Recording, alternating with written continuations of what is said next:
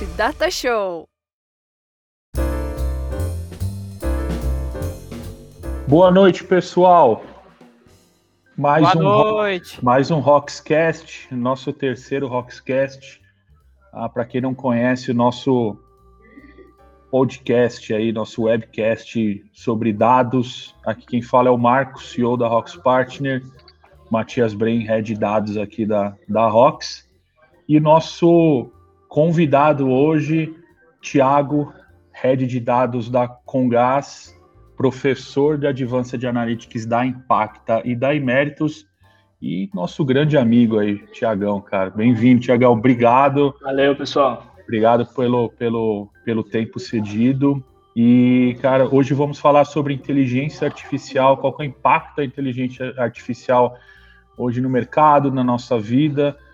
Acho que, putz, eu tô com os dois caras aqui que mais que eu conheço, que mais conhecem de inteligência artificial. O bate-papo vai ser muito, muito, muito bacana, muito legal. E vamos lá. Tiago, se você quiser começar, cara, falar um pouco sobre, sobre você, qual que é a sua experiência com, Ah, qual que é- qual que é o- quando que você começou a mexer com inteligência artificial, o que, que você trabalha com, com IA aí no, no dia a dia. Boa. Pessoal, boa noite aí pra vocês, boa noite pra todo mundo. O prazer é todo meu aí, Marcão, Matias, putz, muito legal. Obrigado pelo convite, né? O assunto que eu, um dos assuntos que eu mais gosto, eu falo que esse assunto aqui pra mim não é trabalho, não é estudo, esse assunto pra mim é, é mais diversão do que trabalhar, né? Cara, com IA, pra ser bem honesto pra vocês, eu brinco com todo mundo que eu comecei a ver IA em 2007, né? É ruim que a gente entregue a idade, né? Tem duas formas de entregar a idade ultimamente, né? Falar quando você começou a mexer e outra se você já foi vacinado, né? Aí você entregou a idade porque a gente vai pelo calendário. Mas a IA eu comecei a mexer em 2007, cara, e já tinha muito mais gente mexendo. Por que, que eu falo da IA em 2007, né? Porque quando eu comecei, eu fiz meu TCC da faculdade de inteligência artificial, cara, numa rede neural. Hoje você fala assim, cara, constrói uma rede neural aí, Matias. Você vai lá, pega um Python da vida lá, nossos alunos, né? Stack Overflow, né? Vai no Stack Overflow. Overflow, quatro linhas, subiu, puf, o cara tem uma rede aí, sei lá, com três camadas, cara, com uma função de ativação sigmoide na ponta. Cara, quando eu fiz o meu TCC em 2007, não tinha nenhuma biblioteca, cara, começa por aí, eu nunca mais esqueço. O professor, até um brother meu, o professor Luiz Henrique, Luiz Antônio, desculpa, ele falou assim, ó, o meu TCC, cara, era um reconhecimento de spam. Ó como é que entrega a idade, né?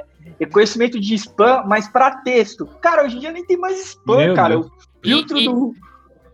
E é o principal caso de uso de machine learning que começou há muitos e muitos anos, eram os algoritmos de spam, exatamente. algoritmo de spam. E Exato. o meu era só para texto, porque, cara, imagem, cara, imagem 2007 era bizarro, né? E aí eu nunca mais esqueço, cara. Ele falou assim: vai na biblioteca, pega um livro chamado Redes Neurais, é do Hans. Eu tenho até esse livro hoje em dia. Página, não lembro, cara, sei lá, página 407, o algoritmo tá lá. Falei, teta? Teta? Opa! Janeiro, o professor já deu o algoritmo. Cara, quando eu abri o algoritmo, tinha um monte de diferencial, cálculo para tudo quanto é lado. Eu lembro que eu voltei na sala dele e falei, professor, onde tá o algoritmo aqui que eu não enxergo? O algoritmo tá aí. Sabe aquelas aulas de cálculo que vocês xingavam pra caramba? Então, agora tá na hora de vocês implantarem a aula de cálculo. Então, meu primeiro contato com inteligência artificial foi em 2007, construindo essa rede neural para detectar spam, deu certo. Cara, agora eu vou falar um negócio que eu não pus no meu currículo. Feito em .NET, fiz em .NET, beleza? Em .NET, reconhecendo, é, reconhecendo, reconhecendo texto. Então é daí que vem a brincadeira com IA, cara. E desde então, sou extremamente apaixonado pelo tema, estudo IA tanto a parte técnica, que hoje em dia acho que até, achei até legal a puxada de vocês, né? Porque hoje em dia, quando se fala de inteligência artificial, a galera fala de TensorFlow, né? Quer aprender TensorFlow. Biblioteca, né? Tipo, Quer é. aprender. Mas o grande pergunta para mim que, que eu sempre trago para tona quando eu venho esse assunto, pessoal, é assim: e aí? Aonde eu vou usar? O que, que eu vou fazer com inteligência artificial? Beleza, eu vou construir uma parte técnica para quê? Né? E daí é que eu venho, inclusive, cara, estudando muito, né? Eu brinco que eu, ultimamente o que eu venho estudando bastante é aplicações de inteligência artificial no mercado. Indiferente da técnica que você vai usar, aonde você vai usar, como que você vai usar, qual é o benefício que aquilo ali traz. E aí, cara, espero conseguir discutir isso aqui com vocês bastante, porque tem bastante tema aqui.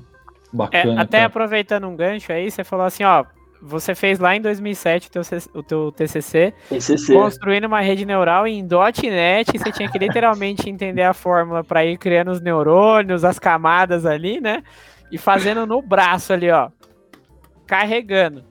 É, acho que é uma boa pergunta do tipo, beleza, tínhamos a capacidade de fazer é, algoritmos de machine learning tão, tão, com tanta inteligência ou com tanta profundidade de resolução de problemas, mas o que mudou de lá para cá, né, história que vem acontecendo, do porquê hoje em dia a gente fala tanto de inteligência artificial, da aplicação de algoritmos aí para resolver problemas nesse nível, né?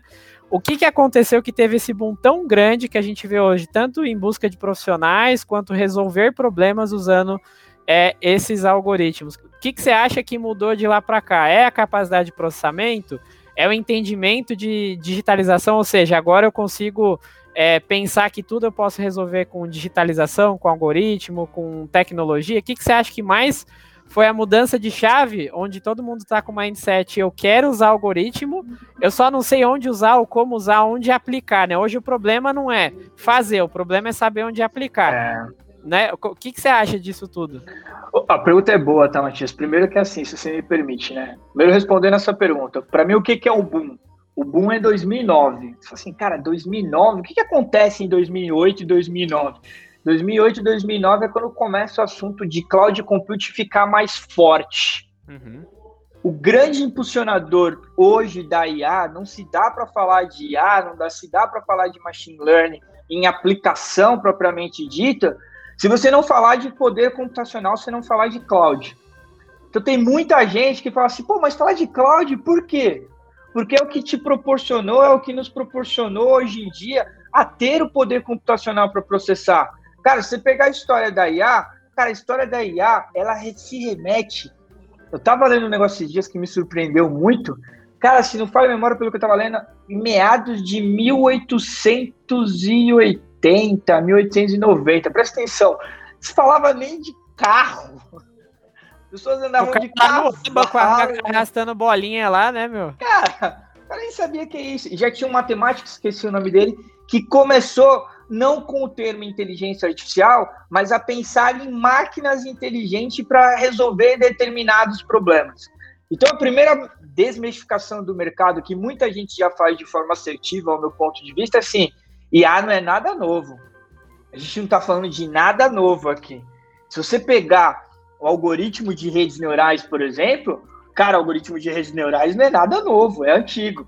Não, Tiago, mas espera aí, que foi o que eu já vi muita gente falar, né? Mas o Deep Learning é novo. Cara, Deep Learning não é novo, cara. Deep Learning é um conceito de redes neurais novo, mas ele é uma rede neural no final do dia. Ele é proveniente de uma rede neural que procede ali dos anos de 1960, mais ou menos, se não falha a memória, onde se começa, depois você tem o hiato da. Você tem o, o, o o momento que a IA fica negra, né, que não se tem artigo, não se tem publicações, que vai mais ou menos entre 65 até 80 e pouco ali, se não tem mais. O ponto é, IA não é novo. O que impulsionou, Matias? Poder computacional, meu modo de pensar, cloud. E, obviamente, quando você fala de cloud, poder computacional, você vai para uma outra linha que é o ponto que você colocou. As empresas passando por um processo de transformação digital o que ganha uma empresa passar pelo processo de transformação digital?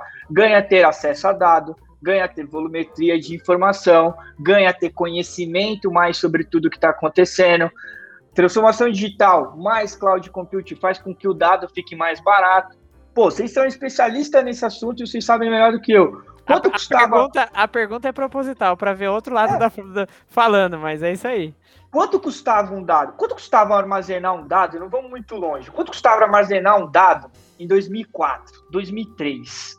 Quanto Você custava armazenar? Minimamente que comprar uma storage, né? A gente tá falando de uma storage com vários tipos de disco e você ainda tá falando que você não tem redundância. Então você tinha que ter redundância de storage, uma série de coisas.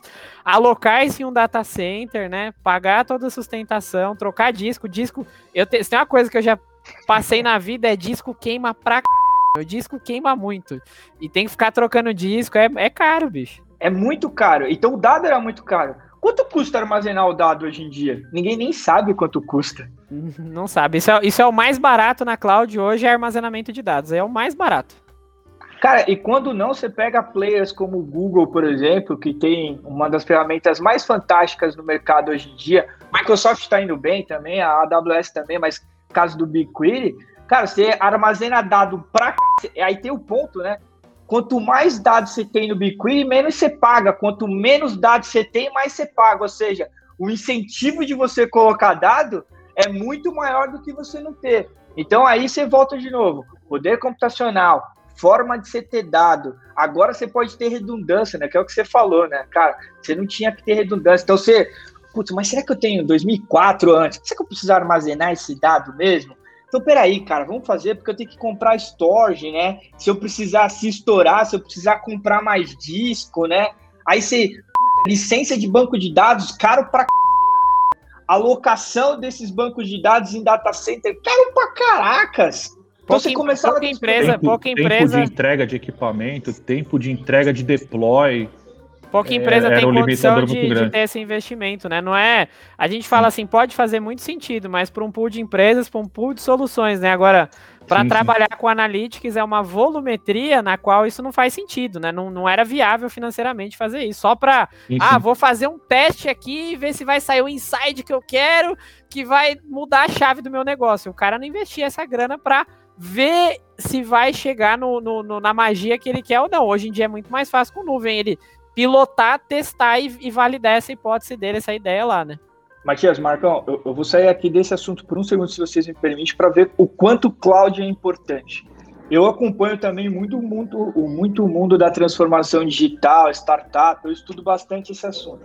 Se você pegar nos últimos anos a curva de, de tipo de aumento de cloud no mercado e com baixo custo. E a quantidade de startup que nasce, você vê o quanto o cloud ele é importante, Sim. não só para a IA, mas para o mercado da transformação como um todo. Né? Se você pegar essas duas curvas... Eles se convertem, isso é em paralelo ali. Sim, uhum. cara, perfeito. Hoje você vê, cara, startup nascer mais do que grama no, no, no campinho perto de casa. Por quê? Coisa. Cara, você sobe hoje, é o que você falou. Cara, eu, eu tive uma experiência muito bacana em 2008, 2008, quando eu trabalhava na Telefônica, que eu foi meu primeiro trampo como arquiteto em si, né? Porque eu também já fui arquiteto. E os caras deixaram. Acho que os caras eram meio malucos, né, cara? Porque os caras deixaram ser o arquiteto do projeto como um todo. Sei lá, cara. Eles eram malucos, certeza. Malucos, os caras malucos. E aí, cara, eu consegui acompanhar tudo como era compra de máquina, instalação do data center. É, é que você fala, né? Só uma observação simples, né? Você fala de data center hoje em dia, pô, o que, que é um data center? Ah, põe uma máquina lá. Não, cara, o quanto vai passar de energia, onde passa o cabo, o rack, tem, o cabo, o rack dedicado, Matias, cofre, tem que tem... ter às vezes o rack trancado com chave. Matias, eu lembro do cara falando assim: Mano, se tem ar-condicionado, eu falei, mano, ar-condicionado? O cara falou, cara, olha a quantidade de máquina, tudo. E para você comprar uma máquina, demorava em torno de 45 a 50 dias para chegar. Quando chegava, tinha mais não sei quanto. Ou seja, o mínimo de um projeto do zero, ah, coloca aí com muita graça de Deus, três meses. Hoje em dia você só fora, fora investimento inicial, né? Você tinha um investimento é. inicial muito grande e um time Sim. to market também muito grande para você Enorme. começar a rodar. Aí você coloca hoje, ah, você põe seu cartão de crédito ali, cara, gasta aí 10 reais, você sobe, você coloca a sua aplicação no ar, você coloca seu e-commerce no ar hoje, pagando um domínio aí, nem lembro mais quanto está o custo do domínio. Os 30 reais. 30 reais, reais aí. Mas, sei lá, vou chutar alto aqui, 200 reais por mês aí de máquinas, um e-commerce simples, já era, você subiu em 5 minutos. Então a cloud, ela fortaleceu tanto o mercado da transformação digital, quanto ajudou a IA, porque a IA precisa do quê? Processamento, poder computacional. Então, cara, para mim, resposta final, quem ajuda? Cloud Compute. O Perfeito. que estudar? Cloud Compute. Empresa quer começar a ter IA, não tem nada agora, cara, precisa ver se tem uma cloud, se tem uma arquitetura de cloud, se tem uma infra, para poder suportar essa parte de dados e aí sim você começar a falar de IA. Esse é um pouco do que eu penso. Ô, Tiagão, mas assim, até. Cara, eu vou te falar que eu fiquei é, é, é, surpreso de falar que o seu primeiro contato com IA foi em 2007, cara. Já tem 13, 14 anos já. Não conta, cara, porque eu tenho um cara de novinho, cara. Quero continuar mantendo a Esse imagem. Cabelinho tá com cara de novo. Esse cabelinho novo aí tá bacana. Você rejuvenesceu uns 4, 5 anos aí, né? valeu, valeu o investimento, hein? Tá bonita as luzes, é isso aí. Depois... e luzes aqui não. não, é luz já é um passo. Cara, quando que você começou a ver no mercado brasileiro assim as, os primeiros projetos de IA, primeiro projeto que realmente trouxe trouxe algum valor para o negócio. Valor para o negócio. Eu acho que assim, quando você realmente conseguiu ver a chave virando de agora, passou a entregar valor. O Isso. valor foi tão visto que voltou a ter mais investimento. Ou seja, apostaram, deu resultado e aí falaram: pode pôr dinheiro ali, porque agora eu tô vendo que isso aqui vai para frente. É que eu acho que aí você precisa separar, né? Aí, por que, que eu acho que você precisa separar? Você precisa olhar o mundo aí, né? No Brasil, acho que quando eu comecei a ouvir falar de IA corporativamente, 2015 mais ou menos, com baixos projetos com efetividade produtiva o mercado falando de IA, o mercado falando, o mundo corporativo falando de, putz, tem esse negócio de inteligência artificial, porque você pega de novo a curva, a cloud está um pouco mais instável e você começa a ver algumas empresas, startups apostar ali no Brasil. Você começa a ver muito isso por volta de 2015. Mas acho que quando você fala de IA, você tem que abrir seu horizonte. Os Estados Unidos falam de IA muito antes corporativamente, sim, sim. né? Se você pegar o algoritmo do Google de busca, por exemplo, você vai ver que ele fala de IA, putz, cara, sei lá, eu vou chutar 2002, aqui, por aí, 2002. é isso aí, 2002, cara, por aí. Vai começar a mexer ali em 2002, então o mercado americano. O mercado chinês, que é o mercado que, por incrível que pareça, que eu mais venho estudando ultimamente, que é o mercado chinês, vai também ali pela onda do Brasil, mais ou menos em 2014, 2015, mas hoje o mercado chinês é, é um dos mercados que mais falam de IA no mundo. Perfeito. Tanto é verdade. Tanto é verdade que o governo americano está incentivando investimento em construção de processadores focados em IA e cortando várias verbas porque eles já estão preocupados com o desenvolvimento da próxima geração tecnológica no mundo, que vai ser totalmente pautada em IA e os Estados Unidos já está para trás. Já está para trás. Matias, se você pegar o pronunciamento do presidente do americano. É isso aí que Biden, eu tô falando é a estratégia do Biden, tá? Do Biden, o, o discurso dele dos primeiros 100 dias no governo americano, metade da fala dele é Foi falando sobre. que os Estados Unidos precisa começar a investir na corrida da inteligência artificial, que está foi quem começou toda a brincadeira, quem e tá começou assim, e ficou começou bem e ficou bem para trás do mercado chinês. Uhum, perfeito. Cara, tem, tem, um dado é, aqui. Eu, que... eu, não lembro exatamente o valor no qual ele falou, mas a, a ordem de grandeza de bilhões de dólares que eles vão investir agora em um dado período em empresas americanas para dominarem todo o ciclo da IA, e não é só IA. Hoje eles estão falando muito de processadores específicos para casos de uso específicos de IA, né? Ô, Martinho, Marcão, eu ia deixar esse assunto pro final, né? Mas vocês tocaram no assunto, agora. Mostra, vocês, mostra beleza? aí, mostra aí. Cara, tem esse livro aqui, ó. Esse livro é fantástico, uma inteligência artificial. Ele é escrito por um chinês que trabalhou é, muito nos Estados Unidos. Cara, na boa, esse livro conta que os Estados Unidos não pega mais a China. No ritmo que a China tá, os Estados Unidos não pega mais a China e a China vai se transformar no maior polo tecnológico de inteligência artificial do mundo no ano de 2025. Presta atenção, cara. Se você olhar, eu não lembro as ordens de grandeza, tá? Eu tinha esse número, até procurei e me perdi. Se você procurar o seguinte, cara, quantos mestres e doutores se formam por ano no Brasil no assunto inteligência artificial e tecnologia? Boa, boa. Se não for a minha memória, eu tenho muito medo de errar esse número, mas eu não lembro se ele está entre. O número é baixo, cara. Eu não lembro uhum. se é 50 ou é 500, mas o número é extremamente baixo. Ano. E eu acho que é 50. Ano. Ano, é, ano, e se você ano. comparar esse mesmo número com países muito pequenos da Europa, a gente toma uma surra, tá? A gente tá tomando surra. A gente não forma mestres e doutores. Perfeito. Os Estados Unidos forma uma média de 5 mil por ano. A China forma em torno de 50 mil profissionais em doutores e mestres. Essa é a diferença do tamanho, né? Quando você tem Essa tamanho. É, é, é, porque eu, só conectando, não quero te atrapalhar, tá? Não, Proble pô, problema do Brasil. A gente, a gente já ia chegar nesse problema. Quando a gente olha para a tecnologia, o grande ponto é mão de obra qualificada. É quanto braço você tem para crescer esse tipo de tecnologia. Porque assim, querer ter é uma coisa. Poder ter vai também muito em função do quão qualificado ou quanto de apoio você mas, tem mas, humano para construir não, isso. Não, perfeito, e... mas, mas um, um, um parênteses em cima desses dados. Vocês dois são professores. Por quê?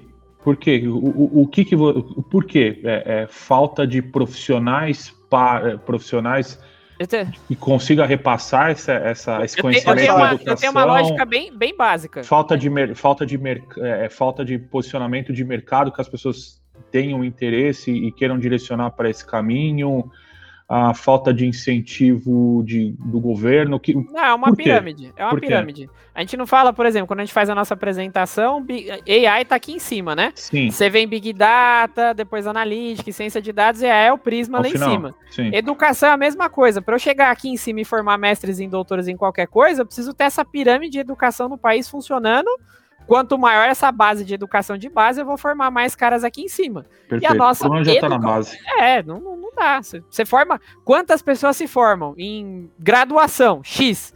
Desse X que se formou, que não necessariamente tem qualidade, quantos vão conseguir ir para um mestrado e doutorado, que a gente está falando de dedicação não, full de vida em, em educação? Pouquíssimos.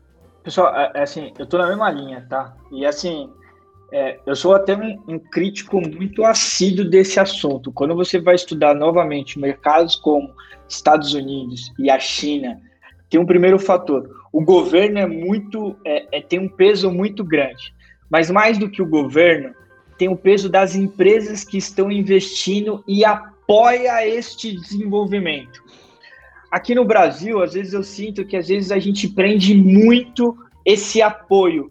Tem, cara, nos Estados Unidos, assim, eu estava nos Estados Unidos em 2019, estudando em lá no Google, e aí eu, um dia eu fui para Stanford lá, que era um grande sonho conhecer Stanford, e eu fui conversar com os caras lá, tô trocando ideia com o pessoal, aí eu falei assim, cara, tamanho de Stanford, né, cara? cara Stanford. Já fui lá também, você parece que tá no céu, a minha, a minha, assim, Pra mim, Stanford é como você fala assim, nossa, o céu é assim, de tão é, bonito naquele lugar, velho. Vou, vou dormir aqui, cara. Morri e cheguei, né?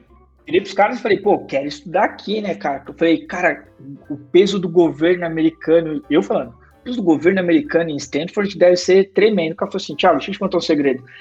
Quase zero. Eu falei, não, mano, como quase zero? Tem uma parede com o nome das empresas e o valor que cada uma investiu. E aí, se você quiser ter o seu nome na parede, você tem que investir mais do que as que estão lá para trocar. O peso do investimento corporativo no mundo acadêmico é muito grande. Então aí até é, o meu coordenador do mestrado, né, meu professor Luiz Augusto, ele fala muito disso, né, que ele defende isso. A gente tem que parar no Brasil de pensar só no mestrado, no doutorado 100% acadêmico, em by the book. O que é o by the book? Virar páginas de livro ou artigo. E sim em pesquisas aplicadas, que é o que os Estados Unidos e a China estão fazendo, trazendo pesquisas de IA e de várias áreas aplicado no corporativo. Então a empresa vai lá, investe e o cara não vai só estudar um determinado assunto, desenvolver um determinado assunto. Esse cara vai aplicar a inteligência artificial. Esse cara vai aplicar a inteligência artificial, sei lá. É, vamos dar um exemplo prático. Vamos dar um exemplo bem prático. Como nasceu o Deep Learning? Nasceu da competição lá do Imaginet, se não falha a memória, pela Universidade de Toronto, os caras desenvolveram tinha investimento corporativo lá. Microsoft, os, Cara, tinha investimento da Microsoft. O que hoje tanto se fala no mercado hoje? Cara, a IA sendo usada para reconhecimento de imagem, né? Aí tem uma série ética que a gente pode aqui ficar horas ou até um dia discutindo sobre isso, que é um assunto que eu gosto bastante. Mas onde você usa bastante hoje? Vê a reportagem, eu acho que está no aeroporto de Guarulhos agora, que o seu check-in pode ser feito pelo reconhecimento facial. Você para na frente do reconhecimento facial, ele te reconhece e você coloca. Tem várias aplicações práticas do reconhecimento de imagem em si que nasceu de uma pesquisa corporativa, de uma competição muito acadêmica mais com investimento corporativo. Esse é o ponto que eu acho que falta no Brasil. Falta investimento do governo brasileiro? Falta, o governo nem se fala. Cara, eu tô até com ele aberto aqui. O Ministério da Ciência e Tecnologia soltou o paper lá do Estratégia Brasileira para Inteligência Artificial. Uhum. Beleza? Eu tenho esse documento, já li esse documento, sempre releio esse documento. Cara, vai ser um documento. Tá não boa, fez nada, gente. né? Tipo, né? Não existe um plano, né? Você já escutou o governo na mídia falar alguma vez? Tipo assim, pô, Thiago, a gente tem outros problemas, mas você viu o Biden, nos 100 primeiros dias dele, usar 40% a 50% do discurso para falar disso. Que a IA precisa ser estratégica, que o governo americano precisa investir, precisa voltar para a corrida para ir atrás da China. É, é como se a gente olhasse lá atrás das revoluções industriais, e a gente fala tanto de indústria 4.0, que é um conjunto de soluções e tecnologias e tendências, né? Os caras estão olhando assim, quem vai dominar o mundo, e aí na cadeia de dependência de valor, de domínio, né?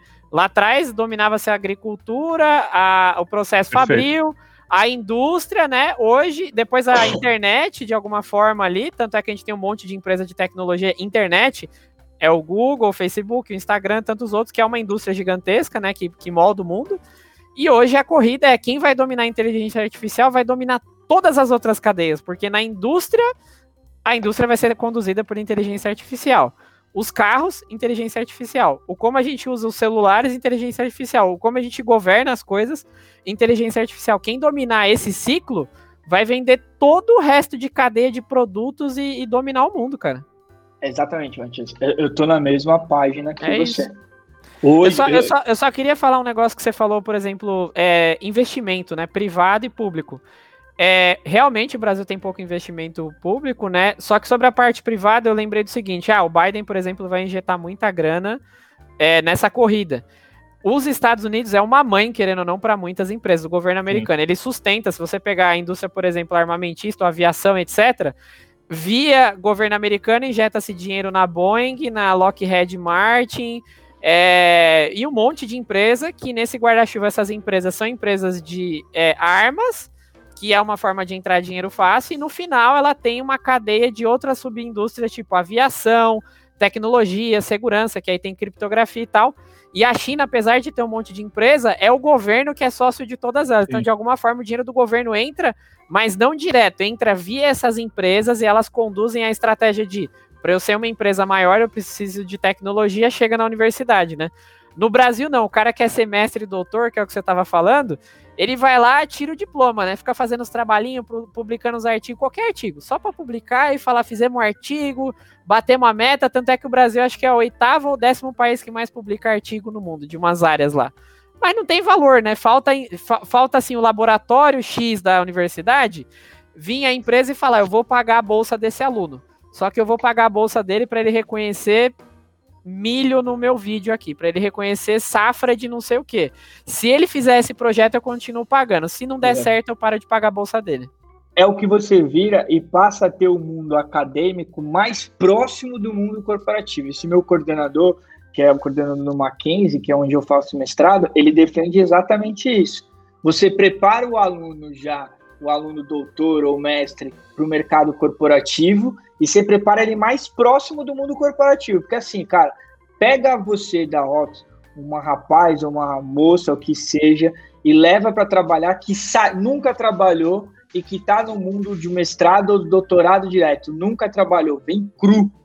Às vezes o estagiário ou um júnior tem mais faca na caveira do que esse cara. E olha que esse cara tem mais conhecimento do que Sim. ele. Mas por quê? Viveu muito mais no mundo acadêmico. O mundo acadêmico tem responsabilidade. Publicar artigo não é um negócio muito fácil. Acabei de ter um artigo publicado. É, é mano, você soa sangue, literalmente. É rígido pra c... tem data. Só que o mundo corporativo ele preza outras coisas que ainda o mundo o acadêmico não te dá. Outro ponto, cara até porque senão, assim, tenta você investir a Rox. Você, assim, cara, a Rox, pô, beleza, vou investir no mundo acadêmico. Esse é o ponto que eu falo do governo. O governo Quem gerencia o seu investimento lá dentro, né? Você não tem estrutura para gerenciar esse investimento lá dentro. Isso, Matias, o mundo, o, o, político, no meu modo de ver, também deveria dar mais incentivo. Não tem dinheiro no, no, no governo? Beleza, não tenho. Então eu vou incentivar as empresas Então eu vou incentivar para que as empresas façam isso. Hoje isso pesa muito. É muito pouco. Ah, você vê investimento na USP, na Unicamp. Não, mas, cara, o Brasil não vive só da USP, Unicamp, o Piscar ou das outras. Cara, o Brasil tem um monte. O Brasil é o quinto maior país em território, se não for a memória, do mundo, com uma galera morando aqui dentro. Tínhamos que dar mais investimento. Aí sim, cara. Aí eu acredito que a gente tenha um desenvolvimento maior do conceito. Cara, tem muitos outros conceitos também para se evoluir, mas evoluir o conceito de inteligência artificial. Cara, você me permite até um outro ponto nesse assunto acadêmico, acadêmico corporativo que seja, né? Hoje eu estava conversando. Pode falar o nome da empresa aqui ou não pode, né? Pode. pode. pode. Só, se a, só se a empresa achar ruim, por né? Beleza. Hoje eu estava trocando ideia com os caras da Databricks, beleza? Tava Legal. E o que eu falei para eles é, cara, como é que a gente faz uma parceria para treinar mais engenharia de dados? Tô nem falando de IA, cara. Porque eu falei para ele, cara, o mercado não tá achando mais. A gente você sabe, hoje o problema é, você vai querer construir alguma coisa, a gente tá falando de braço, né? E da pirâmide, cara, você precisa ter uma série de profissionais, já tá esgotado. O mercado tá saturado. Tá saturado. Demais. Gente, e isso gente... que a gente não tem a demanda que a gente deveria ter. A gente não. ainda tá com uma demanda baixa. Ah, e, e, que é uma demanda baixa que ao mesmo tempo é muito alta. Sim, porque não você não tem... tem cadeia de profissionais ali para atender. Não tem, cara, você não tem engenheiro de dados, você não tem cientista de dados, entendeu? A galera que tem tá empregada, graças a Deus, ganhando bem. Se você pegar um cara e tirar de uma outra empresa para trazer para sua, é legal. Fica mais caro. É, e também vai, vai ficar mais caro. Isso só vai chegando até o nível que a empresa não consegue mais. E aí você vai virar a famosa que o pessoal fala, a famosa bolha, Sim. que sempre existe. Então falta, cara, na minha visão, mais desenvolvimento. Cara, vocês, não sei o quanto vocês acompanham, mas eu acompanhei esses dias, empresas como a Amazon, como o Google, a Microsoft, tá, cara, tá se alinhando com empresa e dando treinamento de graça para não sei quantos mil profissionais para quê? Para formar pessoas. Porque essa indústria também depende deles, né? O cara não vai vender cloud se não tiver quem implemente cloud. E aí vai voltar no outro ponto que a gente perguntou lá atrás, que é porque antes não tinha, né? Você não via tanto IA, agora tem. É porque formou-se uma indústria que impulsiona isso, que gera tal, e hoje essa indústria tá tendo que formar os profissionais. Você vem assim e fala, ó, oh, esse produto é legal, você tem que ficar anos evangelizando, né? Aprenderam que IA é legal, só que agora tá difícil de colocar IA no mapa, porque fora formar a indústria quer falar compre, né? Isso aqui é legal e vai dar resultado, faltou formar gente, né? Faltou formar... Mas assim, vocês dois que estão no, no, no mercado acadêmico, né? É, tá tendo essa, essa falta de profissionais, está tendo essa demanda e, assim, tá num hype. Assim, a gente sofre, a gente tem essa dor aqui dentro da Rocks e provavelmente outras N empresas que trabalham na mesma, no mesmo segmento tam, também tem. Vocês, vocês dois trabalham formando essas, essa, é, é, é, é, essas pessoas e o que, que vocês falariam para as pessoas hoje que querem entrar nesse mercado? Né? Porque na contramão de outras áreas, você está tendo muita falta de emprego, muito desemprego. Putz, o, o, o, toda essa pandemia aí acelerou muito o desemprego aí em outras áreas. Cara, é, o que, que vocês dois, como professores, falariam, dariam de dica, tipo, como que conseguem migrar para essa, essa área? Especificamente de engenharia, de cientista, de ciência de dados, de arquitetura. Quer falar a gente primeiro, tem visto... Pode falar, Thiago. Eu falo demais. Você que é o convidado aqui, eu já tô, eu já tô extrapolando o que eu deveria falar. Eu quero que você fale. Não. Cara, assim, eu tenho um pensamento muito forte quanto a isso, tá, Marcão? Até a gente já sabe que a gente dá aula muitas vezes não é para aluno de ciência da computação e engenharia. A gente dá aula para galera de marketing, dá aula para galera de comercial, dá aula para um cara que nunca na vida viu uma linha de código. O cara não sabe usar o Windows. Você pede para ele fazer as coisas, ele se perde no computador. Tipo, sabe quando você fala com a sua tia para clicar nas coisas? É, é, nesse nível. Só que eu tenho um ponto, cara, que para mim é muito forte, assim, né? Aí, mas, mas novo... só, só, uma dúvida. Vamos lá. Mas essas pessoas estão aparecendo no curso de vocês porque, putz, o, a área que eu trabalho não tá legal, eu tô vendo que tá tendo uma hype enorme aí, eu quero cair para essa área ou porque o mercado está tendo a necessidade desses profissionais, mas que tem outras expertises junto? as duas coisas. Vou colocar um ponto aqui que parece que eu vou ser chato, né, cara? Você ter taxado no futuro, mas vamos lá, cara. Mercados como o americano e o chinês está começando a ensinar programação para os alunos na quarta série. Não, perfeito. O Zanardo diferentes... falou que o, o, afilhado dele estava estudando SQL na sétima SQL, série. O filho, o filho dele, né? É, SQL, é. É, o filho dele. SQL. Nos Estados Unidos, eles estão entre a quarta e quinta série ali, dando programação e SQL. Sim. Esse cara vai virar um vendedor. Tipo, é, SQL é o novo Excel. O cara não souber SQL hoje em dia, cara, não sabe nada. O cara vai trabalhar com, sei lá, supply chain. Esse cara vai ser advogado. Esse cara vai ser advogado. Para que, que esse cara tem que aprender SQL ou programação? Não faz sentido na primeira vez que você lê uma matéria como essa. Mas se você começa a raciocinar, algumas coisas fazem. Primeiro é o que eu falo para todos os meus alunos. Primeiro é, sequência lógica que é programar, todo mundo sabe. Eu sei, você sabe, todo mundo sabe. Tanto, cara, que eu dou o meu primeiro exercício, quando eu dou aula de Python ou programação, meu primeiro exercício é um exercício que o meu professor de lógica deu quando eu estava na faculdade em 2003, cara. Que eu acho sensacional. Ele fala assim, ó. Primeiro exercício. Marcão, troca um pneu de carro. Perfeito. Ou faz um bolo. Abre uma porta. Cara, só faz isso. Todo mundo dá muita risada quanto a isso, cara. Ah, cara, isso é fácil. Tudo bem, trocar pneu de carro para mim é extremamente complexo, beleza? Eu tenho que ligar. Assim, ó, furou meu é. pneu aqui, ó. ó troca aqui. Que Qual que é a lógica? Telefone. É. Eu brigo com os alunos, né? Eu falo, ó, não vem com essa não. Lógica, pega o telefone e liga, né? Faz todo o processo. Quando você vê alguns alunos fazendo o processo, beleza? Passo a passo, você prova para ele que qualquer um consegue programar. Sim. Porque tudo é uma sequência lógica. A gente programa, o que é programar? Programar é uma sequência lógica, que você declara lá umas variáveis, que você separa. Programar né? é declarar um processo, né? Você vai falar, esse processo segue esse fluxo. E ele tem que seguir aquele fluxo lógico ali. Então você concorda comigo que qualquer ser humano consegue ter uma sequência lógica? Qualquer um. Todos nós temos isso já enraizado na veia. Então essa é a primeira coisa que eu falo para meus alunos. É, se não a tiver segunda... uma deficiência mental, assim. É. Sim, tipo, cara, mas de é, fato o cara vai ter. É. A segunda, cara, que é o seguinte: aprender uma linguagem de programação é a mesma coisa que você aprender um novo idioma. A sequência lógica é a mesma. O que, que muda? A sintaxe. Quando você vai lá pro, pro Python da vida, o Python tem a sintaxe. O Java tem outro, o .NET outro, o Ruby outro, o Perl outro, o Julia outro. Cada um tem uma sintaxe. A sequência a lógica é a mesma. Sim. Ninguém começa de baixo para cima e vai. Todo mundo eu brinco, todo mundo tem if, todo mundo tem else, todo mundo tem while, tem for, todo mundo tem isso. Agora, a sintaxe é diferente de uma para outra. Então, o que eu falo para os meus alunos é: primeiro, todo mundo é capaz de conseguir programar.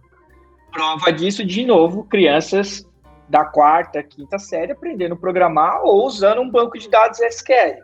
Beleza? A segunda que eu sempre falo é, cara, você tem que gostar de fazer isso aqui. Você tem que gostar de brincar com isso aqui, porque não adianta. Às vezes, talvez, uma aula que o Matias dá, que é uma aula de Spark, uma aula de Hadoop, aí talvez seja um pouco mais difícil, né? a galera, a galera não, não quer fazer o curso para fazer isso muitas vezes. A galera quer fazer análise, né? Então, quando passa lá a pena. É. Eu é? dei aula ontem e aí eu sempre lembro quando eu dou aula, eu falo, puta, a galera não gosta dessa aula. A galera quer ver gráfico, análise, é outra pegada. Eu chego aqui e fico falando de bit byte de Linux, de processador, de nuvem, eu falo, pô, professor, pega leve, professor. Não é isso. Não é isso, mas é o necessário. A galera tem Sim. que aprender, tem que entender minimamente como funciona. Então, o que eu acho assim, migrar para a área como essa não é muito complicado. Obviamente, quando você vê que o aluno migrou para essa área, você tem que ter um pouco mais de paciência do que o cara que é formado nesse contexto. Sim, sim, já tem toda uma né? base, né? Sim. Que o cara já conhece, né? Às vezes você fala pro cara assim, cara, você vai ter que subir uma instância. Subir uma instância? O que é isso, subir uma instância? O que pra gente é natural, pro que um Não, é, aluno... é, é, diferente o cara que tá migrando de área dentro de TI pro cara que efetivamente tá migrando uma área de uma outra, outro business qualquer. O cara veio do comercial, o cara veio Sim. do marketing. Então, ele tem um pouco mais de dificuldade. Mas falando de análise de IA, de fato, eu falo muito disso. Então, cara, a sequência lógica que você tem. Obviamente, quando você vai para IA, aí você vai ter que estudar um pouco mais matemática, você vai ter que estudar um pouco mais cálculo. Sim, sim. Porque o que eu falo para todo mundo é: não adianta você abrir lá o Google e colocar lá Scikit-Learn e pegar uma biblioteca que em três linhas você faz um algoritmo. O que, que tem por trás? Porque o que tem por trás define como é que você vai resolver o problema. Cara, a questão, falar... a questão do quanto você vai acertar, assim, qualquer um fazer, tipo, ah, fiz um modelo. Agora, o modelo que o cara fez só chutando e o modelo que o cara fez porque ele teve condições de construir ferramentas para gerar aquele cara vai mudar totalmente o quanto ele vai acertar ou não. E isso é o que vai fazer esse modelo passar a ser interessante ao invés de, de usar qualquer, qualquer outra estratégia de tomada de decisão. Ô, Matias, Marcão, acho que tem uns dois anos, dois anos e meio, eu fui convidado para ir numa banca de pós-graduação, de MBA um dos alunos, lá um grupo do aluno, apresentou um trabalho de cara prever. Os caras estavam tentando prever é, contágio de dengue em determinadas regiões com deep learning. Hum.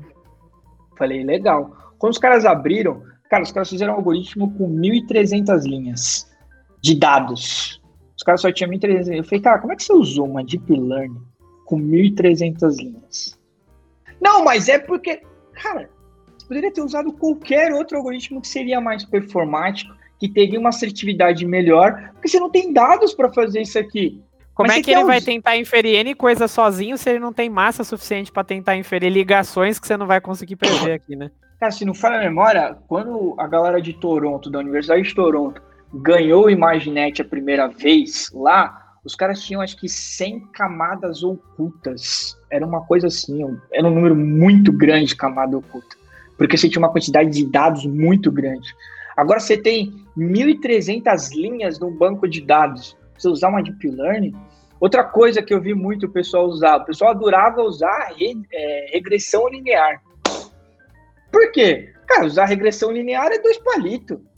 Então, o que eu sempre falo para os alunos é: você vai ter que entender o que tem por trás, não só usar aquela biblioteca. Entender o que tem por trás, aí você consegue entender o problema. Opa, o problema que eu tenho aqui é um problema de classificação.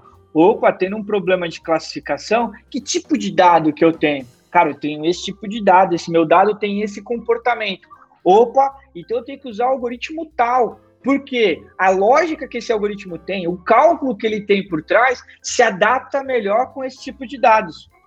Muitos projetos não vão para produção no mundo corporativo porque as pessoas não param para pensar sobre isso.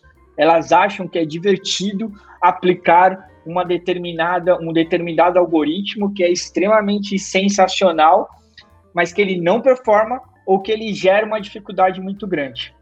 Se vocês me permitem, dentro desse assunto, tem um outro assunto que eu venho estudando bastante que fala muito sobre isso, que é o um negócio chamado da IA explicável, que é o XAI. Isso é um pouco o tema, inclusive, da minha tese de mestrado, né?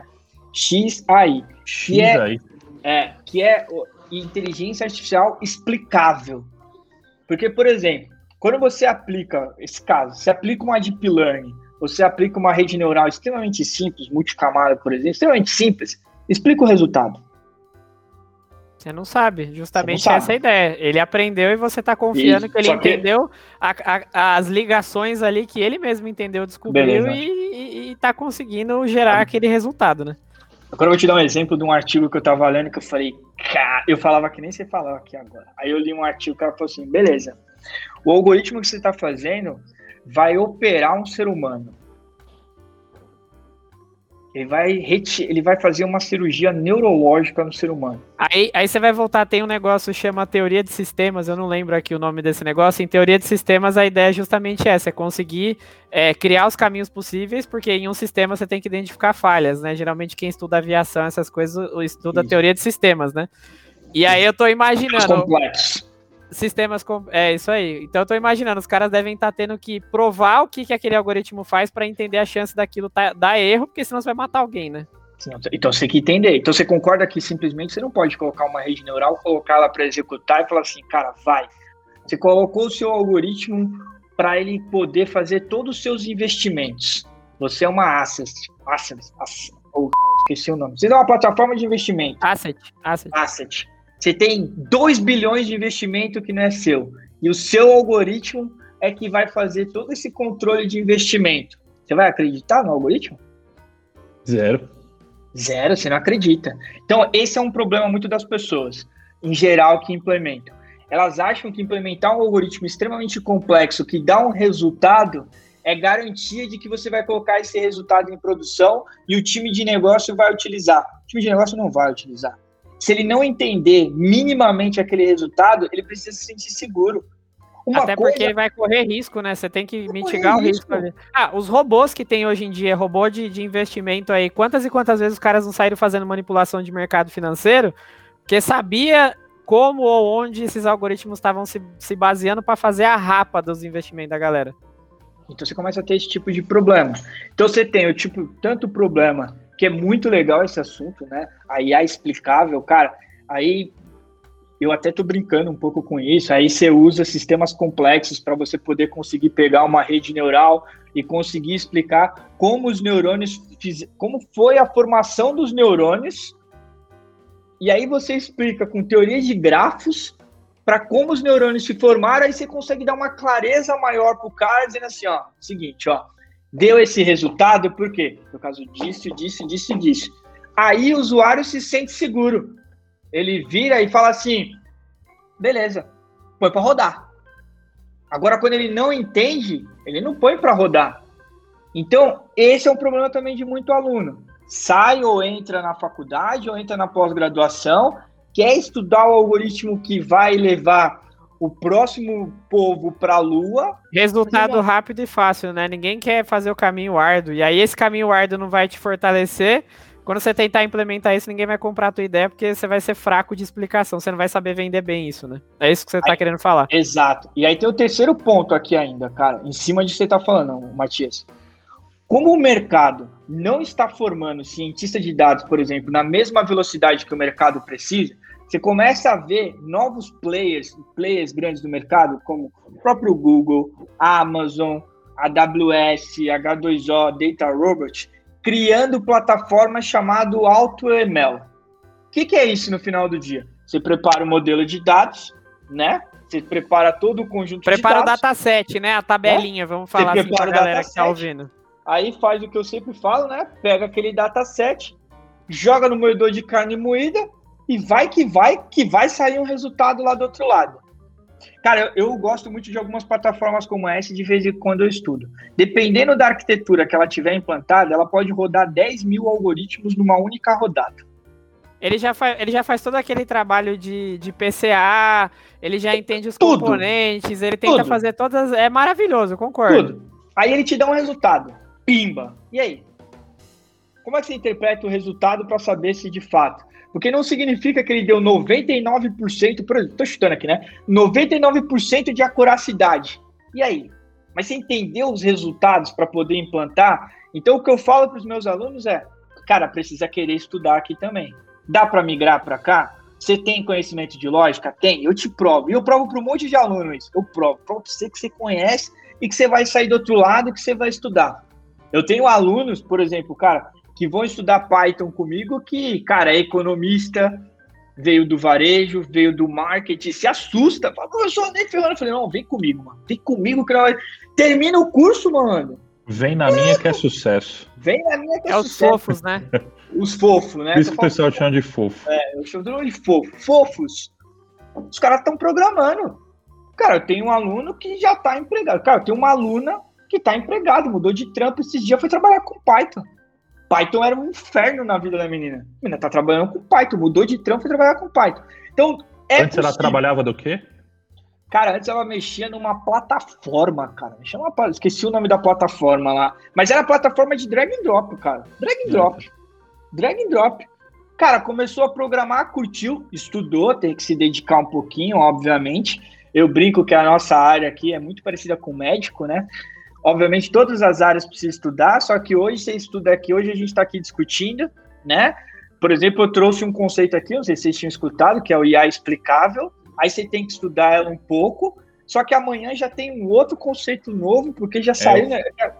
Eu é, falo com é, um amigo meu que é, que é médico, é, é muito parecido mesmo. A diferença muito. é que a gente tem backup.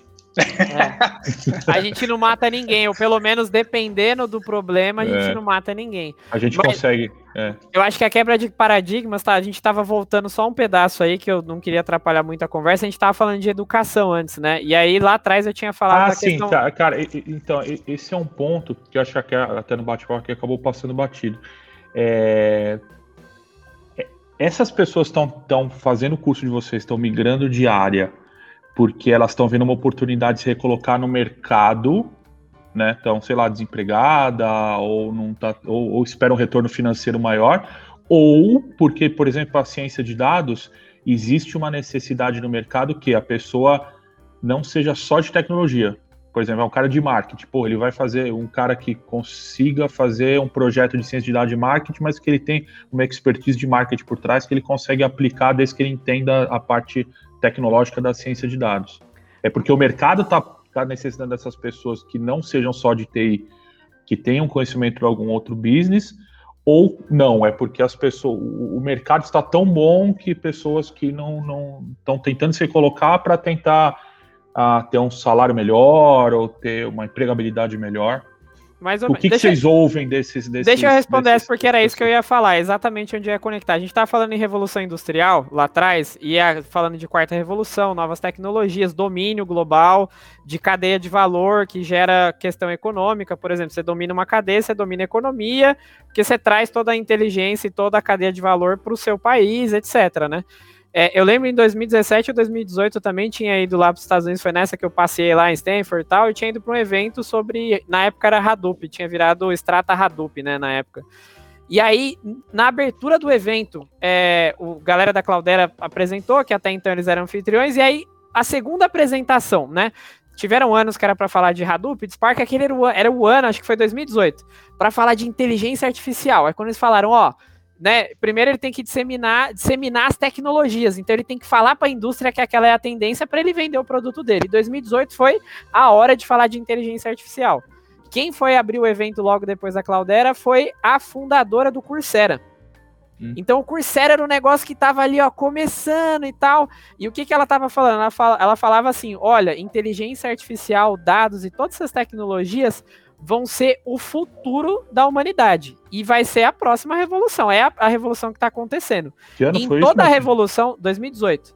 18. Em toda a revolução que você vê, é, uma parte importante é que pessoas vão ficar desempregadas, porque determinadas cadeias vão deixar de fazer o que fazem hoje para que outras cadeias de valor surjam. Então lá atrás o cara quer fazer a manufatura, né?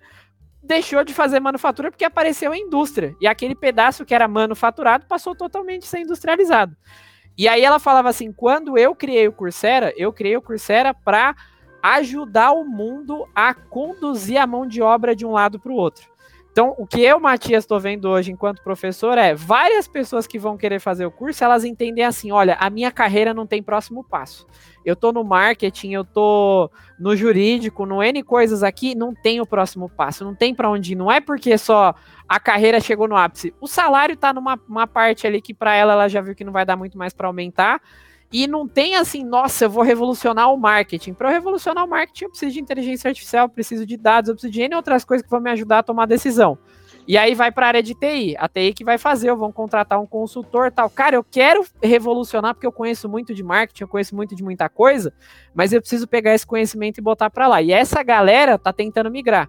O que o Coursera se propunha a fazer, que era justamente, e tem o que mais tem no Coursera é justamente esses cursos de transição de carreira, é pegar a galera que está saindo de uma área que vai ter cada vez mais, menos valor no sentido de mão de obra, demanda, etc., porque está sendo cada vez mais substituída por algoritmos, plataformas e N coisas, migrar essa galera. O que eu, pelo menos, estou presenciando é ver essa galera querendo migrar, só que eles não estão entendendo que não tem mágica, não tem almoço grátis.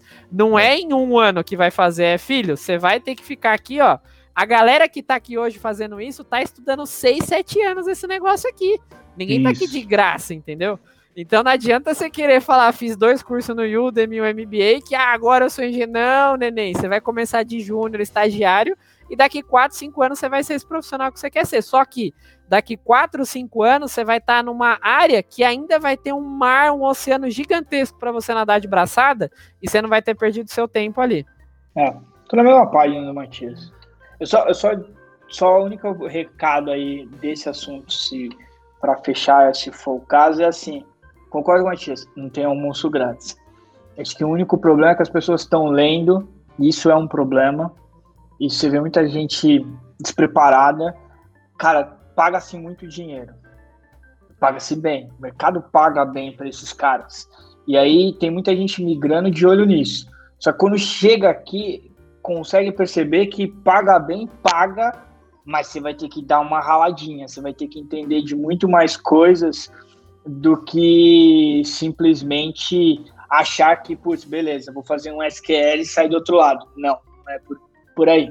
Então acho que falta isso. Esse também é uma outra coisa, assim, tem vaga, o salário é bom para muita gente, cara, o mercado tá pagando bem, só que assim, tem que vir com um pouco mais de ganância no quesito de querer estudar. Dedicação, querer exatamente. Não é só chegar no mercado e falar, tá bom, estou inserido. Então, o que vocês estão vendo de uh, de alunos no, nos cursos de vocês é pessoas que estão querendo migrar de área mesmo. Chegaram no, no ou empregabilidade ou, ou, ou, limite de. É que acho que o meu único ponto aí, Marco, é assim: não é só migrar de área, cara, porque você colocou bem. O marketing de hoje em dia requer que você saiba fazer uma análise de dados e entender o que é um Big Data.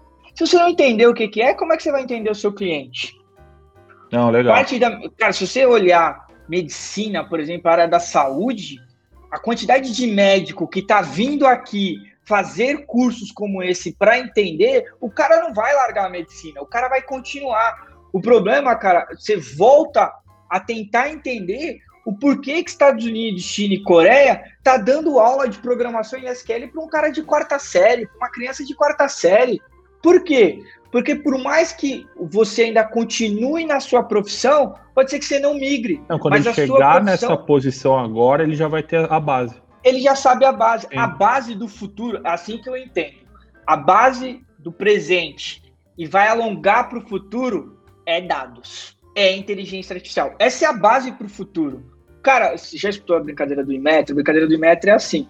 Você comprava equipamentos no passado e você não olhava se ele tinha o símbolozinho do Imetro, né? Seu pai, sua mãe, meu pai, minha mãe, ia lá e comprava o mais barato e, cara, beleza, compra e traz para casa. Hoje em dia, ninguém compra mais um produto eletrônico e vê se não tem a garantia e o selo do Imetro. O futuro, qualquer coisa que você falar, vai ter dados e inteligência artificial. Só esse jogo, mas você levantou a mão, só um outro caso aqui. Cara, é que eu ando muito fissurado no mercado chinês, tá? Tô esperando acabar a pandemia. Ó, não, tô não fala não que a gente tá estudando mandarim, cara. de China, viu? No, cara, no não, ainda mandarim ainda não, cara. Tem, mas... aquela pergunta assim, é, é lutar contra eles ou se aliar, né? Cê, ah, ou é. você, você, olha assim, quem vai ganhar essa parada e você tem que entrar com os caras, velho. No mercado americano... estratégia, ficar quieto. Fica quieto. É, deixa, foi mal, Tem gente assistindo. Tem gente assistindo, deixa quieto pro mercado americano, geralmente você vai, né, nos Estados Unidos, você estuda assim, cara, Sim, tô é esperando é acabar a pandemia, ser vacinado, eu já tô juntando grana, eu vou fazer uma imersão, sei lá. fazer um tour junto, que eu já falei com o Marcão que a gente vai pra China, é cara, sério. Eu, eu não, já falei com a Segredo, é... Matias. gente ouvindo. Velho, não tô brincando não, cara, assim, vamos, vamos, estudando vamos passagem, para ficar lá, sei lá, duas semanas, pegar minhas férias, é, ainda não falei, vem... Ô, Tiagão, ainda não falei pra minha esposa que eu vou passar uns 15 dias na China. Matias, 15 dias ela tá assistindo.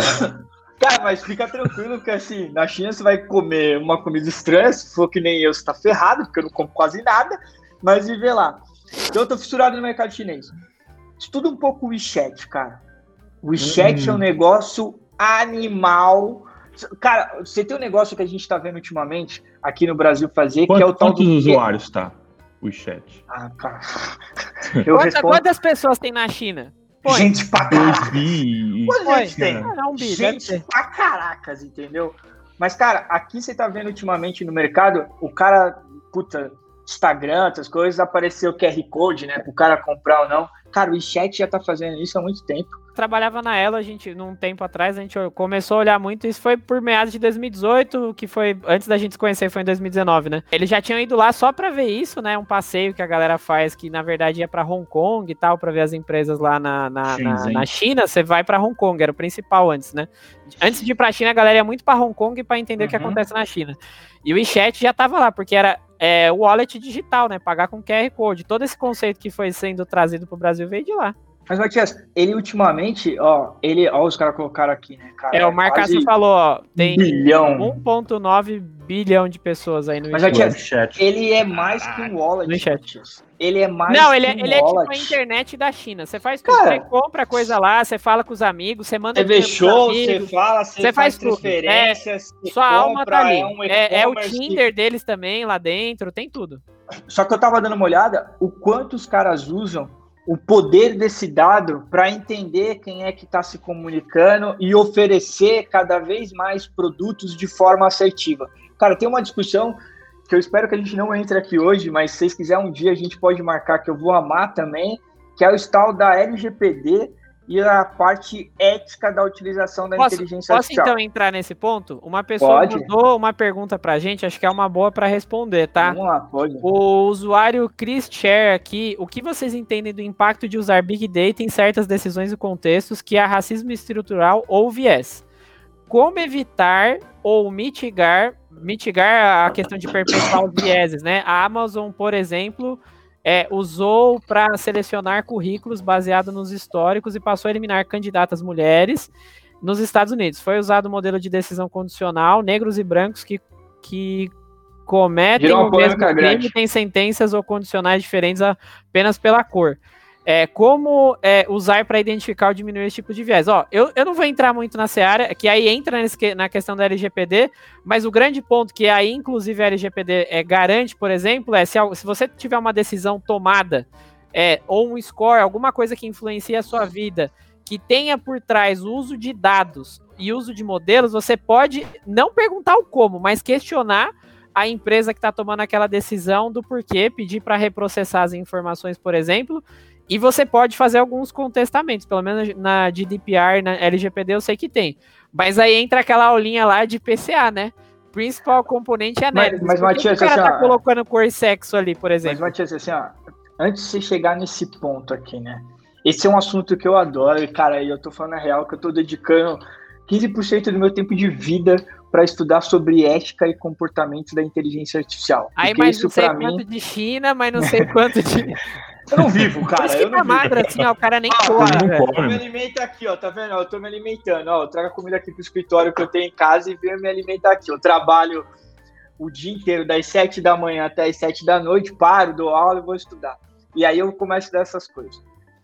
A minha pergunta quando começa esse assunto é assim: você vive sem Waze hoje em dia? Ah, vivo. Porque eu já discuti isso com uma pessoa e falou assim. Em São. Paulo eu não uso. Eu não, bem sincero, aí... em São Paulo eu não, não uso. beleza. São Paulo você não usa mais.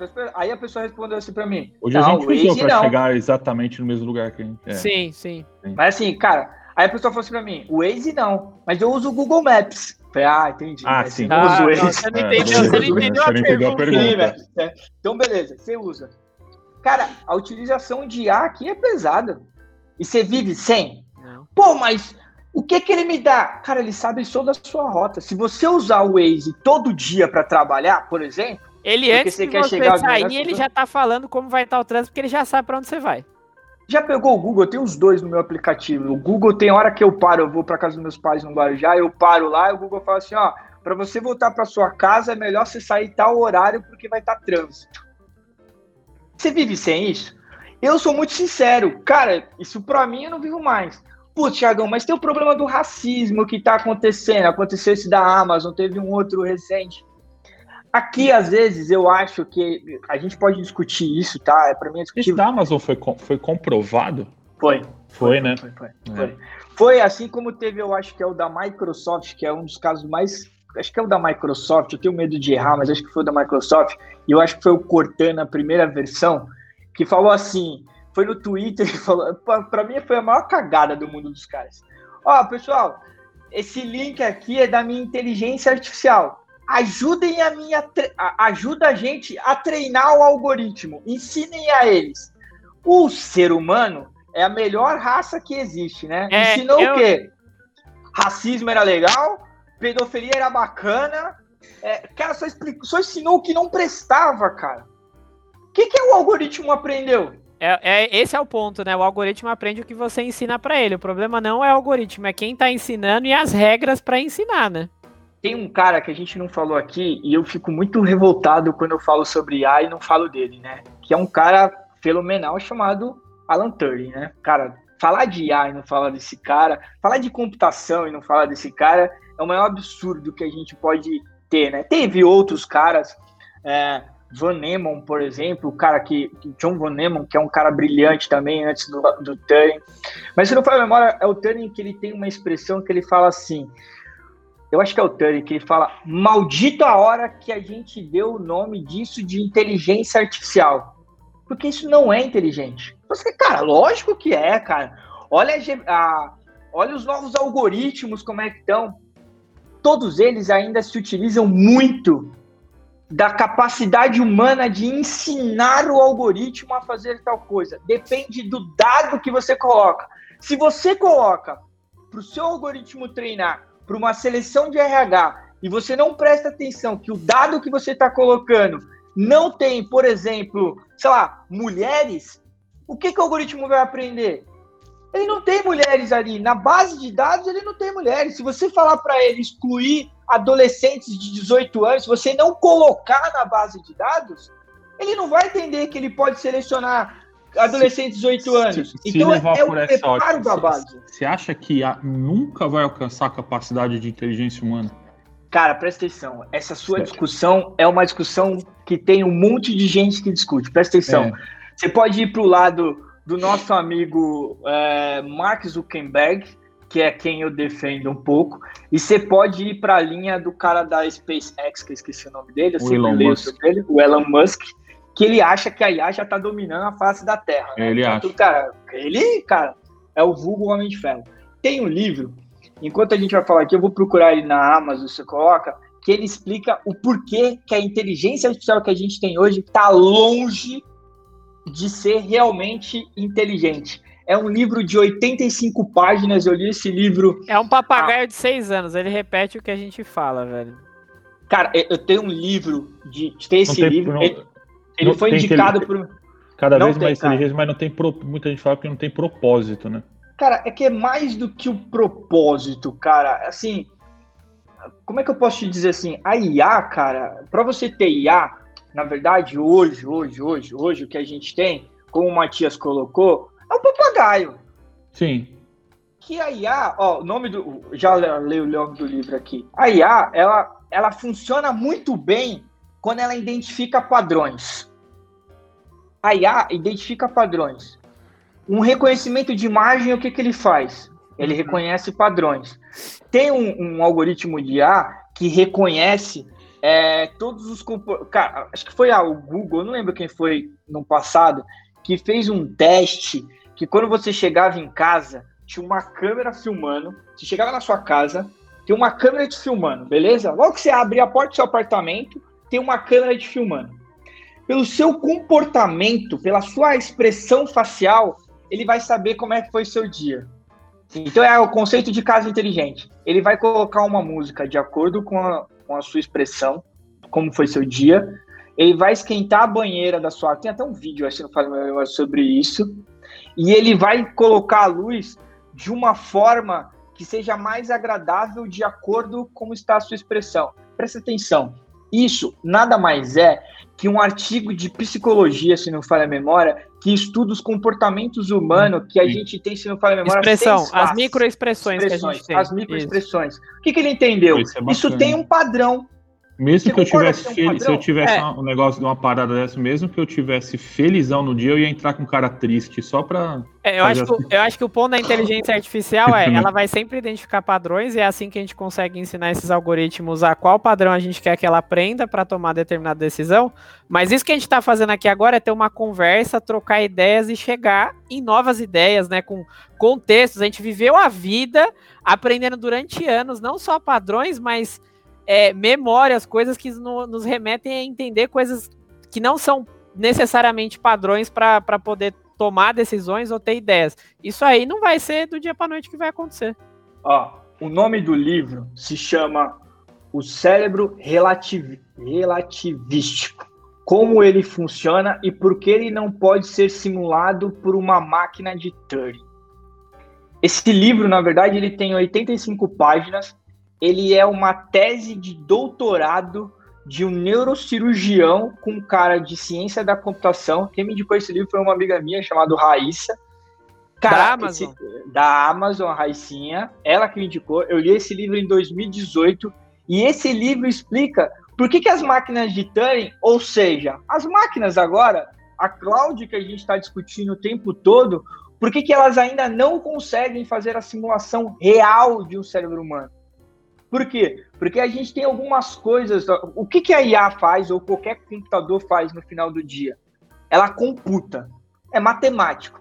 Tudo aquilo que pode ser computado, que pode ser feito cálculo, é possível de você transformar numa inteligência artificial. Logo, todo e qualquer cálculo é baseado em algum tipo de comportamento. Você tem uma fórmula, você aplica.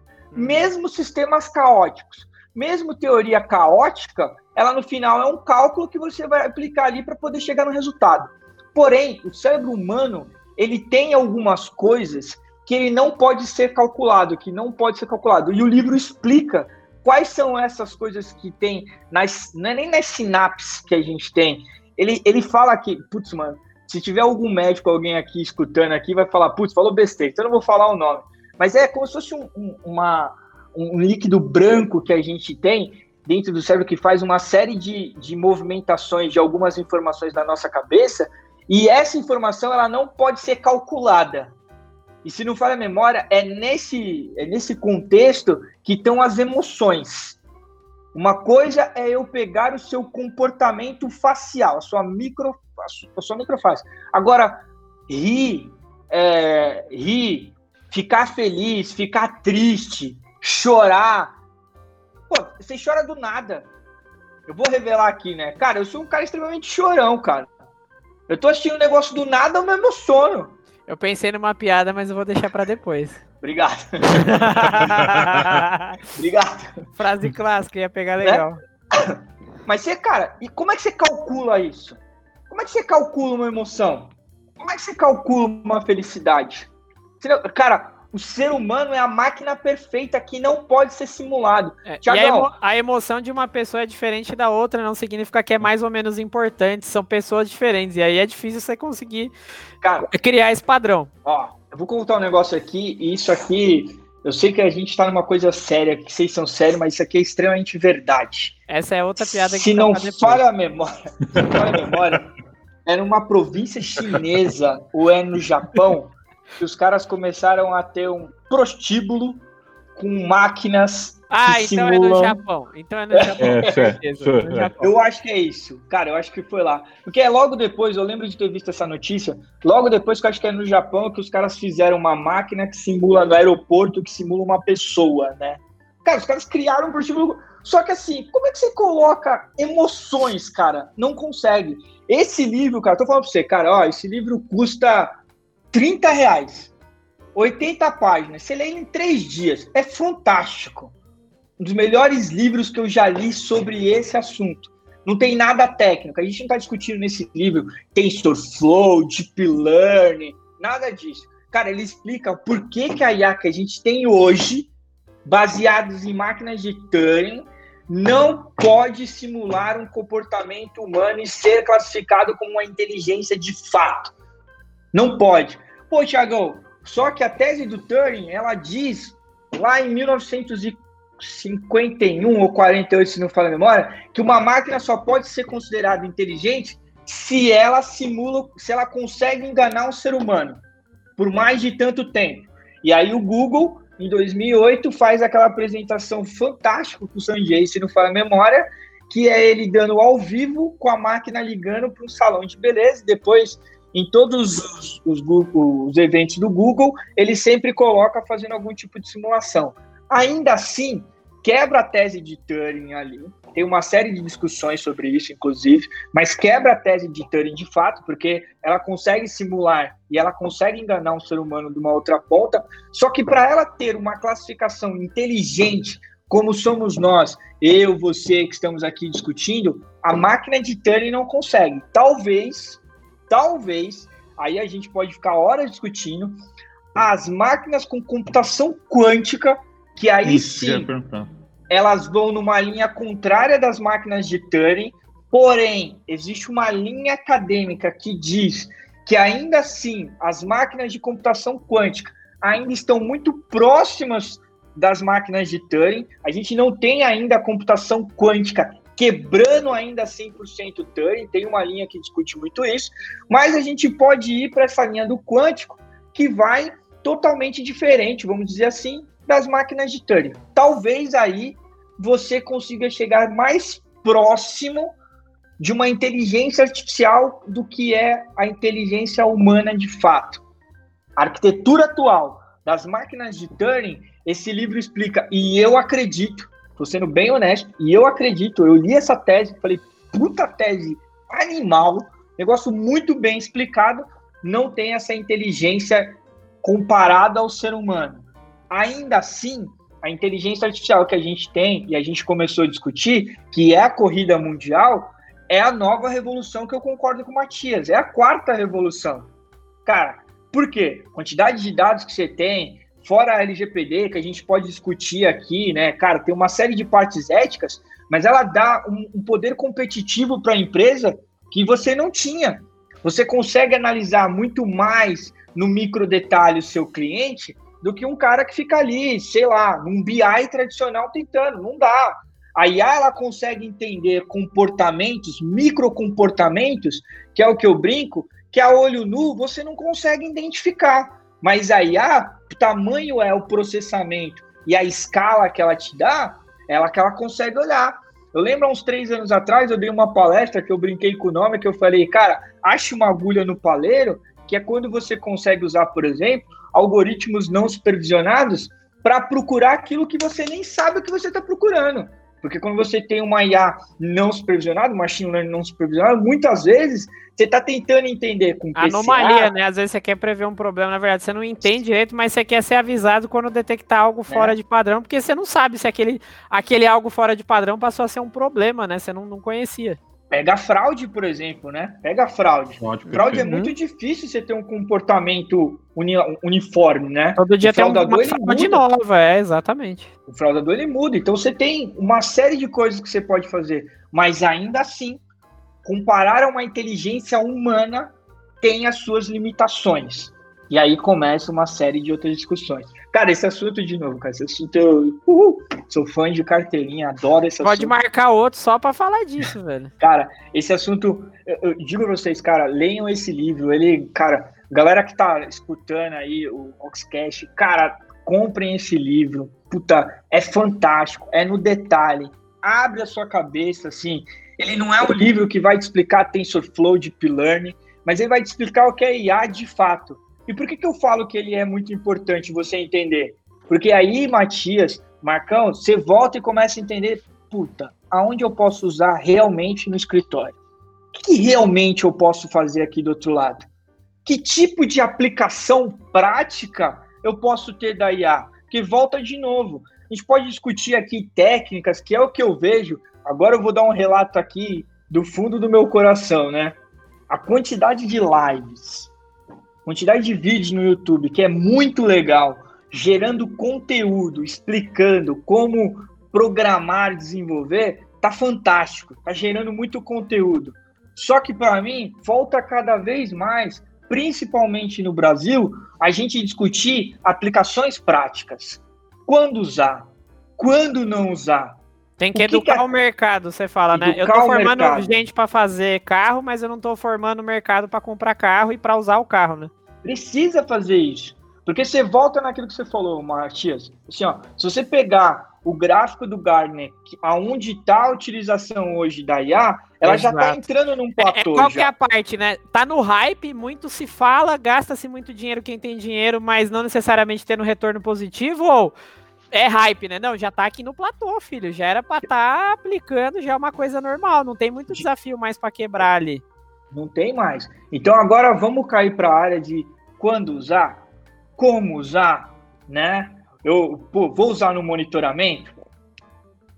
Se eu entendo como é que é IA, aí você volta novamente. A gente falou de cientista, falou de não sei quem, mas falta pessoas que não têm todo esse conhecimento técnico, mas que sabe parar, cruzar o braço e falar assim: cara, eu vou substituir os totens e vou colocar uma câmera aqui e que ele vai identificar as pessoas e o cara vai fazer o check-in. Não precisa mais colocar.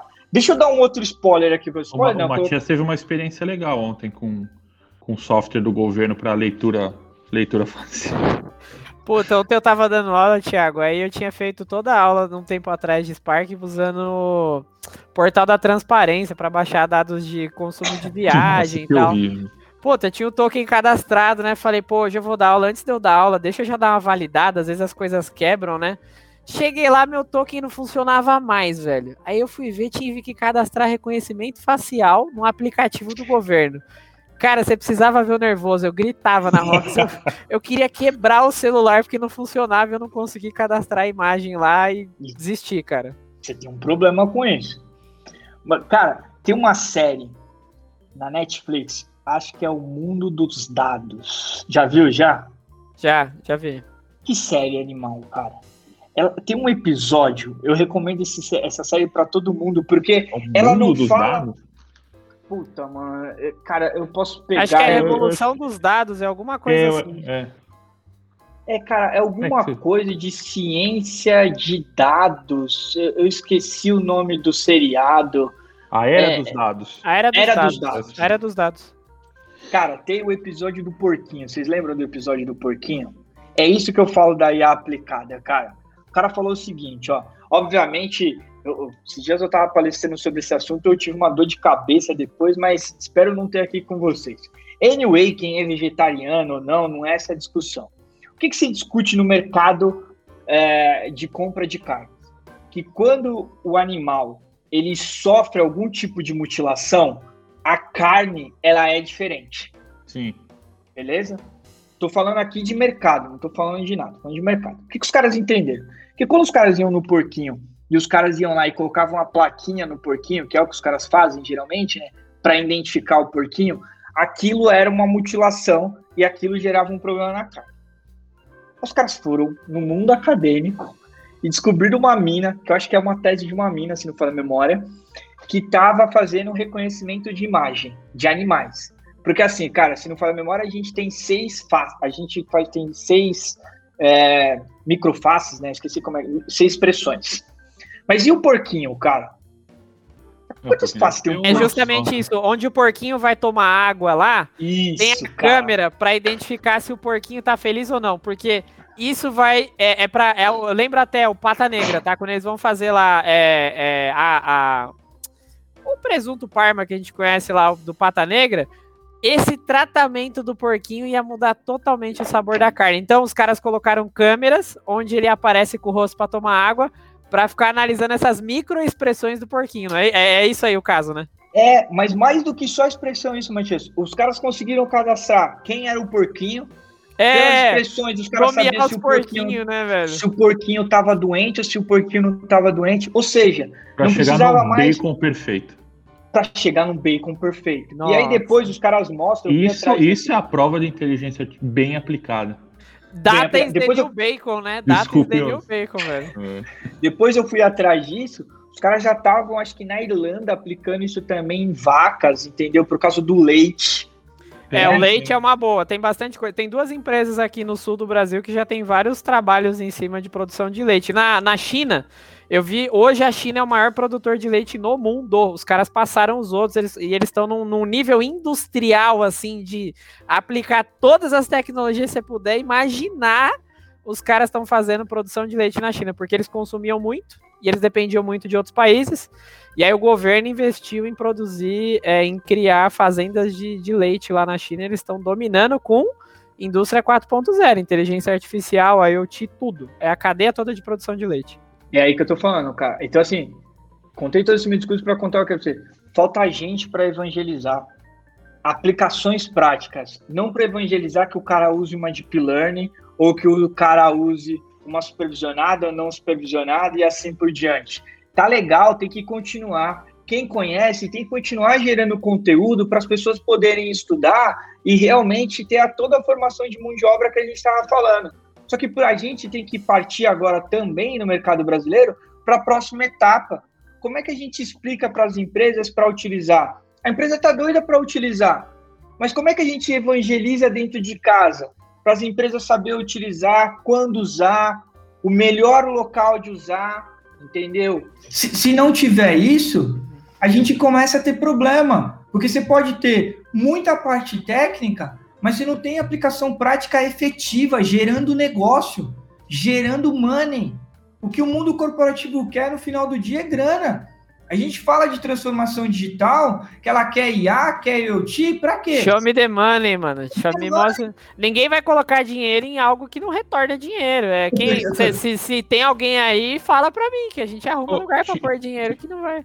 Ô, Thiago e Matias aqui, até, até pra gente finalizar, porque já tá dando. Já passamos uma... do horário já aqui. Já passamos hoje, do né? horário aqui.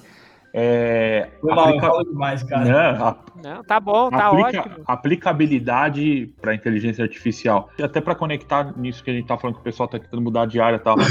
É, que tipo de, de profissões vocês veem, vocês enxergam hoje que vai morrer? Ah, cara. Aí, aí, eu, aí eu quero um parênteses antes. Não tem nada que tá para matar advogado, não, cara, inteligência artificial. Cara. Vocês que são matar estudiosos. Não. não, matar não, mas eu acho que para apoiar cada vez mais e, e, ajudar o processo decisório a automatizar algumas coisas, tem. O próprio governo brasileiro hoje tem várias coisas fazendo análises. Eu não sei se é em qual nível de instância, mas tem processos hoje que estão sendo automatizados. Tem um algoritmo hoje é do, do, do governo, tá? Que lê os documentos e já identifica os padrões, consegue contextualizar o caso e simplificar para quem depois só vai tomar decisão. E várias empresas jurídicas que estão se modernizando e aplicando algoritmos de inteligência artificial para identificar qual é o juiz que vai estar tá em uma determinada audiência, qual é o histórico de padrões de tomada de decisão dele em situações parecidas, o, quais são as chances, tem. Agora, tirar a pessoa de lá, a gente vai voltar naquele caso do explica, né? No final a pessoa que está sendo julgada vai falar: não, eu não, eu não, não, concordo com o algoritmo, eu quero uma pessoa. Eu acho que a pessoa não sai. Eu, eu, eu, defendo da mesma coisa, cara. Eu não acho que a profissão morre. Eu acho que as profissões vão evoluir. Eu acho que o advogado vai evoluir, o médico foi obrigado a evoluir, entendeu? O engenheiro mecânico, o engenheiro civil vai ter que evoluir, vai ter que se adaptar para esse novo mundo. Eu não consigo ver morrer, cara. Eu não consigo ver morrer. Mas eu consigo ver uma certa adaptação. A gente ouve muita estatística disso, né? Ah, 40%, 50% das profissões que tem hoje vão morrer porque vai ser substituído por cara, uma... assim, ó, vamos ser sinceros aqui, e aí pode gerar uma, um burburinho muito grande, mas assim, no futuro, por exemplo, profissões de telemarketing vai ter um problema muito grave. Porque já tem uma série de empresas não tendo mais telemarketing e apostando. É um ou, ou apostando em IA na parte de chat, ou até mesmo na IA falada, do cara ligar e a IA trocar uma ideia com o cara e resolver o problema do cara. Profissões assim, desse nível, eu acho que a gente pode ter uma, uma revolução sobre ela. Agora, profissões no geral, como, por exemplo, cara, o que muita galera fala? Motorista, né? Porque, cara, a gente está cada vez mais falando no carro inteligente. Autônomo, né? sim. Uhum. Cara, o motorista vai morrer? Não sei, cara, quantas pessoas. Se morrer, ah, velho. Aí coloca anos na frente, porque você depende ah. de infraestrutura, de uma série de coisas. Exato. Depende de uma série de coisas. Agora, o Isso cara. Quem já tomou a vacina não vai ver. Agora o cara vai. Pesado, assim. Pesado. Quando você vai num carro, Hoje, quantos carros você já vê fazendo propaganda que o carro vem todo equipado com inteligência artificial que apoia o motorista numa tomada de decisão, Sim. né? Então você vai ver a IA, a, a indústria 4.0 apoiando e evoluindo as profissões. O marketing. Quantas vezes eu já vi nessas reportagens o cara falar, o marketing vai morrer. Cara, o marketing se apoia e eleva, entra para um próximo nível. Acho que as profissões, cara, vou usar um termo muito nerd aqui agora, né? Mas vamos lá. Vai fazer que nem o Dragon Ball, sabe? Vai evoluir. vai evoluir. Como é que é o Super Saiyajin? O Super Saiyajin. Eu acho que é isso que vai acontecer com as profissões. Na maioria das vezes. Obviamente, o que isso vai acontecer? Pô, eu tô na profissão X. Não quis me adaptar. Não quis correr atrás. Eu vou ficar desempregado, não porque a minha profissão morreu, mas porque ela evoluiu e eu não acompanhei a evolução dela. É isso que eu defendo e acredito. O desemprego ele vai crescer porque as pessoas não vão evoluir ou não querem evoluir na mesma tonada que as profissões vão evoluir. Todas elas, indiferentemente. Obviamente, se você pegar a própria evolução da espécie, quando você tem algumas evoluções, algumas espécies deixam de existir. E a maioria tende a evoluir. É isso que eu acredito, principalmente Melhor que se adapta, né? A indústria 4.0 no geral. Gostei, gostei da analogia de evolução, adaptação e, e extinção. Muito boa analogia. Nerd é uma cara. Nerd. Gostei muito. Explicação agora de professor, velho. Muito boa. Vamos ser honesto, nerd é uma bosta. Esse é o lado ruim dominando o mundo. Como é que é, Marcão? Estão dominando, os nerds estão dominando o mundo. É, o futuro é dos nerds. Namorem nerds, é assim que é a ideia, né? os nerds e nerds, homens e mulheres aí, né? os nerds estão em alta. É isso, galera. É isso aí. Pessoal, finalizando aqui, agradecer de novo a Tia Futo bate-papo que foi muito legal, muito, legal. muito bacana. Vamos ver se a gente marca outros outros aí para frente. Esse bate-papo aqui vai estar disponível no YouTube, acho que na próxima semana, daqui a alguns dias, para quem a gente vai, vai disparar um comunicado, para quem não conseguiu, não conseguiu assistir. Ah, obrigado por quem acompanha a gente. Tiagão, obrigado de novo, cara. Parceria aí sempre. Né? Obrigado eu, pessoal. Obrigado eu pelo. Tapa no dedão, voadora no like, né? Dá uma de Space Today aqui, ó. Manda like aí, ajuda a gente também a divulgar o canal aí, que a cada vídeo, a cada convidado, a gente sempre vai estar tá trazendo mais uhum. conteúdo de alto nível como o de hoje aí para vocês. Boa. E o livro depois eu passo para você aí, passo pro Marcão aí, depois a gente ah, publica, manda pra galera. Aí os dois livros são bem interessantes aí de uma leitura bem boa aí, ó. Essa é uma recomendação que eu deixo aí. Leiam livros, leiam livros. É isso aí. Falou, Tiagão. Abraço. Valeu, boa noite, pessoal. Obrigado, obrigado. Boa noite a todos. Abraço, tchau. Obrigado, viu? Até mais. Abraço. Tchau, tchau. Esse foi o Rockscast Data Show, um programa da Rocks Partner.